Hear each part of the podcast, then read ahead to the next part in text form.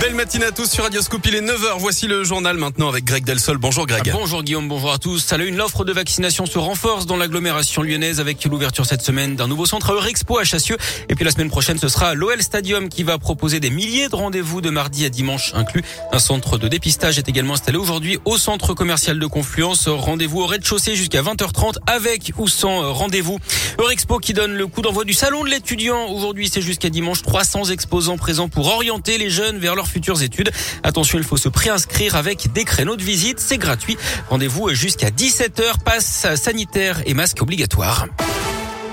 Les suites de l'affaire du policier tabassé devant sa compagne à Lyon, c'était en juin 2020. D'après le progrès, le parquet a fait appel de la décision du tribunal. Huit des dix prévenus avaient été relaxés. Les deux autres condamnés à cinq ans de prison, dont 30 mois avec sursis. Un appel à témoins lancé après une course-poursuite spectaculaire entre Vienne et l'agglomération lyonnaise. C'était le 23 décembre dernier. Un homme avait été interpellé après avoir tout tenté pour échapper aux forces de l'ordre. Il avait notamment percuté une mère et sa fille à Saint-Fond. Les policiers recherchent des témoins. Toutes les infos sur radioscoop.com. Autre appel à témoins lancé dans l'un après des soupçons de fraude dans un garage automobile spécialisé dans les voitures de luxe et de collection. L'établissement aurait changé le numéro de série des châssis pour augmenter la valeur euh, de la voiture sur le marché. Cinq véhicules ont été identifiés et saisis, mais les militaires pensent que d'autres pourraient être concernés. Ils invitent les victimes potentielles à se manifester. On vous a mis les coordonnées sur radioscoop.com.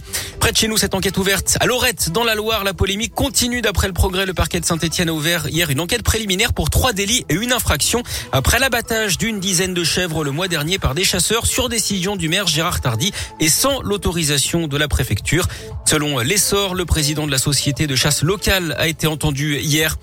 Un appel aux dons lancé par une fondation de la région Neurodis, c'est pour financer un projet de recherche concernant l'anorexie mentale. Projet mené par un docteur en psychiatrie de Saint-Etienne. Il a besoin de 23 000 euros pour acquérir du matériel. En l'occurrence, une cage connectée pour réaliser une étude sur l'anorexie mentale. Cette pathologie se développe hein, chez les jeunes adultes, majoritairement les jeunes femmes. Neuf filles pour un garçon sont ainsi touchées. Écoutez les précisions du docteur Tristan Gabriel projet, il est intéressant parce que actuellement, l'anorexie mentale, c'est une maladie euh, mortelle qui est euh, la plus grave en, psychiatrie, qui a le taux de mortalité le plus élevé en psychiatrie et pour laquelle on n'a pas de traitement ciblé. Donc, euh, mon étude, l'objet, c'est de transplanter le microbiote des patientes anorexiques dans des souris. Le microbiote, c'est l'ensemble des microbes, des micro-organismes qui vivent à l'intérieur de notre tube digestif. Moi, ce qui m'intéresse, c'est les bactéries qui habitent dans l'intestin, dans l'écosystème intestinal et euh, les relations de ces bactéries avec le système immunitaire. L'anorexie mentale qui se déclenche le plus souvent entre 14 et 17 ans et provoque le décès de 5% des patients. On vous a mis toutes les infos sur radioscoop.com. Il n'y aura peut-être pas de supporters de l'Est Saint-Etienne le 21 janvier prochain à Dessine pour le derby face à l'OL. Ils sont interdits de déplacement à titre conservatoire et jusqu'à nouvel ordre après les incidents face à Jura Sud en Coupe de France dimanche. En attendant la décision finale de la commission de discipline le 13 ou le 20 janvier prochain.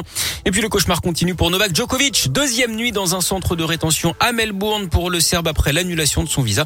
Le numéro 1 mondial devrait être fixé sur son sort lundi à moins de 10 jours du début de l'Open d'Australie. Son père et le président serbe évoquent une chasse politique.